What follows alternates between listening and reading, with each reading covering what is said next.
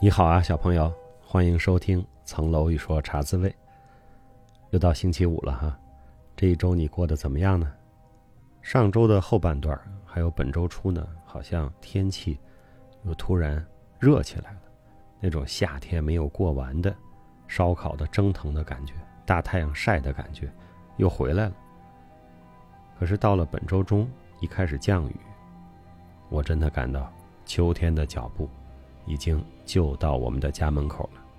所谓一场秋雨一场寒，现在真是一下雨啊，穿着短袖出门，还是觉得挺冷的。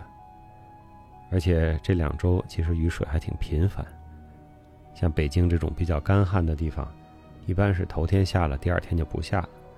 现在的雨水呢，经常是头天晚上下完了，第二天还有，雨水很丰沛。这种天气啊，对锻炼身体其实蛮好的。现在早起再去公园里去街上跑一跑，虽然太阳可能还挺晒的，但是整体空气和吹过来的风给我们的感觉就是，哎，蛮凉爽，让人精神一振，觉得没白早起，没白出来，啊，这个感觉还是挺好的。眼看这个暑假就要过去了，到下周五，九月一号。中小学就都开学了，说暑假长，但其实呢，回头一看，过得还是挺快的。我小的时候觉得暑假无比漫长，一般过到八月十五号以后，我是非常盼着开学了，因为自己在家实在是不好玩。邻居家的小伙伴，有些人可能就跟着父母去外地了，或者去自己亲戚家住了，什么奶奶家、姥姥家，不是那么容易找到人的，所以待着待着就很无聊。到暑假的末期啊，一般我还是都挺盼着开学的。但是快开学的时候呢，最头疼的事儿就是暑假作业。暑假作业呢，一般都不会先写，到最后临时抱佛脚，各种抄各种写，抄的非常的潦草啊。到最后那字儿自己都不认识，就是为了交差嘛。其实呢，暑假作业交上去，老师看吗？我也不觉得老师看了。那么这个星期呢，我又开始在公众号上恢复了史律明信片的回复，因为过去也有不少的朋友说啊，那个还挺好的，短小精悍，分享一下对不同的事情、不同的问题的看法。那过去有一段呢时间比较忙，而且我觉得有些问题是同类的，就没有再重复的回复。但是我发现大家各有各的角度啊，问问题的朋友啊各有各的。个人的体会，所以说，虽然有些主题可能是以前别人问过的，我也谈过的，但是根据不同的问题角度，还是总能够比较针对这个问问题的小朋友个人啊，针对他，针对他所处的那个具体的环境，有些可以讲的。所以我觉得明信片呢，还是应该做起来，希望每周呢都能有个一两次的回复。另外呢，对于新米团第三季的准备啊，我也是在做一些准备工作。同时呢，我在十月份有一个需要我讲一个法律问题的一个讲座，是针对非法律人士啊，至少是大部分是非法律专业人士的一个讲座。讲什么呢？我也在找一些材料，也找一些话题啊。同时也在想，如果讲法律啊，对于广大听众和读者，到底怎么样讲法律？才有意思，因为陷入到法律的技术环节里，其实是挺枯燥的啊。讲法律，就跟你讲你们单位的工作一样啊，那些数据啊，那些流程啊，那些各部门的工作和作用啊，是挺无聊的啊。自己讲的都觉得无聊，但是有没有更有意思的角度可以讲呢？我也是在探索。上周跟大家说去了一个签证中心啊，做这个。去欧洲开会的签证，很快这签证就下来了，大概是星期四约的，星期一就告诉我签证下来了啊。那天去拿了，还挺方便的，整个这个申请的流程是蛮快的。可惜呢，只给了一个单次的啊，去欧洲一个申根签证。过去是像法国呀、意大利啊比较爱给多次的，其实给个两年多次呢，我过去也有，但是呢也没有用上过。因为不会去的那么频繁，倒是美国、加拿大那种哈，一给十年多次的，还挺好用的。所以整体来说，这个签证的外包服务，作为用户来说呢，我是很满意的，很快。最近大家讨论的还有一个比较多的话题就是经济情况啊不太好啊，数据二季度过完了，发布了也不太好啊，资本市场也有反应。那天跟这个做投资、做金融的朋友聊天啊，说大家都很悲观，没有一个人是乐观的，找不出一点积极因素。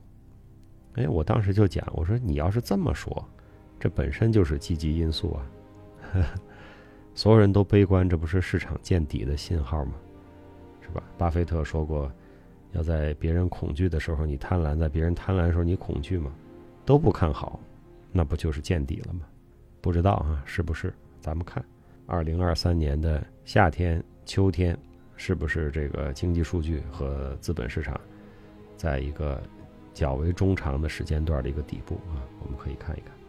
我们洗米团的电影呢，聊到了这个人性主题的最后一个啊，叫“看不见的客人”。这个“看不见的客人”啊，应该是从英文翻译过来的标题，西班牙语原文的标题呢，并没有这个意思。我查了一下这个西班牙语的电影标题呢，应该就是灾祸啊，或者说是一场事故，一个灾难，大概是这样一个意思，并没有看不见的客人。所以我也在琢磨哈，他说看不见的客人。到底指的是谁呢？这个电影相当好看。我当时发现了这个电影之后呢，自己先看了一遍，就觉得哎，真棒！这故事讲的结构繁复啊，非常精彩，又没有什么漏洞啊，至少我没看出什么漏洞。我有一些没看懂的地方，没看明白的地方，但是并没有看出什么直接的破绽。后来呢，我坐飞机，在飞机上又发现这电影，我就又看了一遍。然后在回程的飞机上，啊，去程回程，我出差那次时间有点长，大概十几天过去了吧。然后在回程的飞机上还有这电影，我就又看了一遍。所以至少我有印象的，这电影刚出的时候我就看过了三遍，看过了三遍，我都很难复述这个电影到底是怎么回事儿啊。每次看的时候就觉得好看，哦，是这么回事儿，是这么回事儿。但是看明白了，我有几次想给人讲。我都讲不出来，因为你就说发生了什么？这个故事是好讲的，但是就像电影这样，它有很多的悬念，有很多的版本，有很多的叙述，然后叙述之后有破绽，然后为了去补充或者修正、改变这个叙述，或者说有更多的谎言，那么这个故事讲法，我是一直都没有学会的，所以我一直都觉得它特别高级。我不知道你在看这个电影的时候数没数哈？这里边一共出现了多少个版本？尤其是男主人公在跟那个假扮的律师老奶奶在对话的过程中啊，出现了多少个版本？哪些是他自己的版本？哪些是他在别人纠正之后或者指出漏洞之后他有补充的版本，或者别人帮他补充的版本？这还是挺有意思的。我们知道文学作品呢都有这么一个特征啊，这个尤其是现代的文学作品，就是叙述的不可靠。那么作为叙述者来说，在讲一个关于我的故事，那他的这个叙述呢总是不能信的，至少不能完全信的，是吧？比如像纳博科夫啊名作《洛丽塔》，他其实是不能完全相信这个第一人称的叙述的。那么，在这个故事里，到底真相是什么呢？其实我们可以看到，哈，没有一个人可以获得完整的真相。即便是这个男主角和他杀害的那个女主角啊，劳拉，他们也都有各自不在现场的情况，对吧？比如说去这个受害人男孩子的家的时候，就只有女主角。那么去把那个。车推到湖里面，就是那个人，男孩子还没有完全的去世，就被他推到湖里面。那个现场又只有男主角自己，所以很多时候呢都是靠描述。那最后通过这个母亲假扮的律师，一层一层拨开这个事情的迷雾，也是得到了一个大概。但是他能够获得的信息，和观众能够获得的信息。也都是有限的，很多都是二手的、转述的，是记忆的。那你说记忆可靠吗？记忆本身就是不可靠的，何况在复述记忆的这个人，他都有自己的一些心里的小九九、小算盘，是吧？有利于自己的，不利于他人的，那他怎么描述或者强调自己啊？这个做的好的那一部分，忽略自己做的不好的那一部分。所以我们说真相之难以获得啊，就在这里。大家后来越来越不爱看那种上帝视角的小说和文艺作品了，是吧？就是你咋都知道呢？他心理活动你都知道，他跟我们的生活经验开始慢慢的不相符合了，因为我们总是有这种人与人之间的障碍，是吧？各自的头脑在各自的身体里，所谓形骸区隔，是吧？就是人跟人，我也不知道你怎么想，你也不知道我彻底怎么想，所以说所谓的真相呢是非常难以获得的。于是我们就依靠叙述。但是叙述呢，就会出现谎言，是吧？有的时候是夸大自己的功劳，有的时候是为了掩盖自己的过失。这放暑假嘛，我在家给小朋友讲《史记》的故事啊，看《史记》里讲鸿门宴，是吧？鸿门宴里最厉害的大英雄是樊哙，是吧？刘邦低声下气，张良在旁边啊，这个端茶倒酒，大气儿也不敢出啊，就这樊哙特别横。拿着宝剑，拿着盾牌冲进来，进门喝了人家酒，吃了人家的生猪肉，先把项羽训了一顿。啊，在这个《史记》里，你说谁敢训项羽？那樊哙进来把项羽训了一顿。我们立了多大的功啊？你怎么没有犒劳我们，反而是还要害我们啊？你这是亡秦之序也是吧？就是秦始皇多坏啊！你看他完蛋了吧？你现在干的事儿就是这样的事儿。还骂了一通啊，把刘邦的围解了。最后刘邦还借这个机会就跑了。那为什么樊哙的这个英雄形象在鸿门宴里这么突出呢？有一个重要的原因就是司马迁认识樊哙的后人，是吧？那鸿门宴发生了什么？是司马迁跟樊哙家里人打听了许多，听说了许多。那樊哙家里人给司马迁讲的，肯定是当年樊哙老爷子在家里啊。吃饱了喝足了，吹牛的时候说，当年鸿门宴要不是我怎么怎么怎么样，要不是我说了那些话，还不是我说完了，我把项羽骂得狗血喷头，他也没敢回我，现在就没有大汉朝，啊，也没有皇上，也都没有你们，啊，因为这个叙述者就是樊哙，那司马迁能够获得的这种直接叙述是少之又少的，那这种当事人的亲属、后代的回忆和叙述。就是非常重要的，所以他都写进去了。那并没有项羽的后人去给他讲发生了什么，也没有范增的后人、张良的后人给他讲，是吧？所以樊哙的形象就极为突出。上周大家在分享的时候，星期天晚上直播讲到了那个爆炸的工程师，是吧？报复那个违章停车公司的那工程师，说不要得罪理工男。然后咱们医生小朋友还说，也不要得罪那些。懂得精确解剖的医生，这是非常重要的。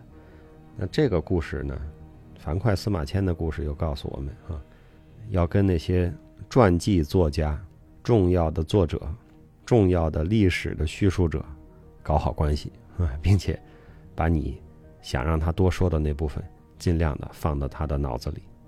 整个这个电影呢，我们看到它其实是错误之后的错误。是吧？也是谎言之后的谎言。那么这个男女主角呢，其实是一场秘密的约会，结果呢，没想到出了这么一个交通事故。那他们其实只是为了掩盖他们个人私生活的这个错误，结果呢，闯出了更大的祸事来。最后，这个当事人的女主角呢，还为此丧了命。我们在生活中也有这样的经验，是吧？一旦说了瞎话。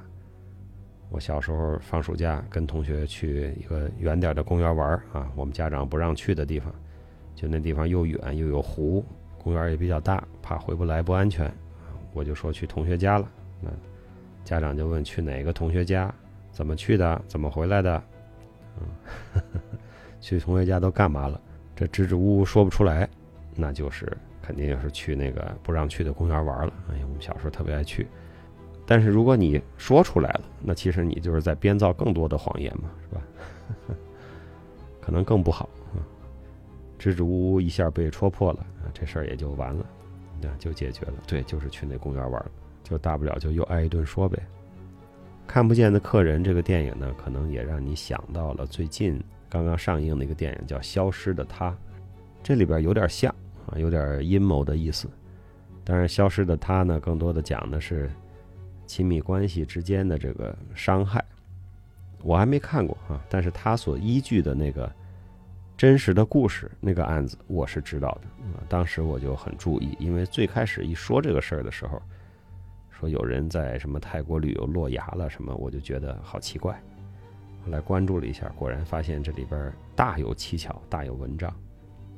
最近听了不少的朋友说，说二三十岁的小年轻正要领证，正要登记，然后。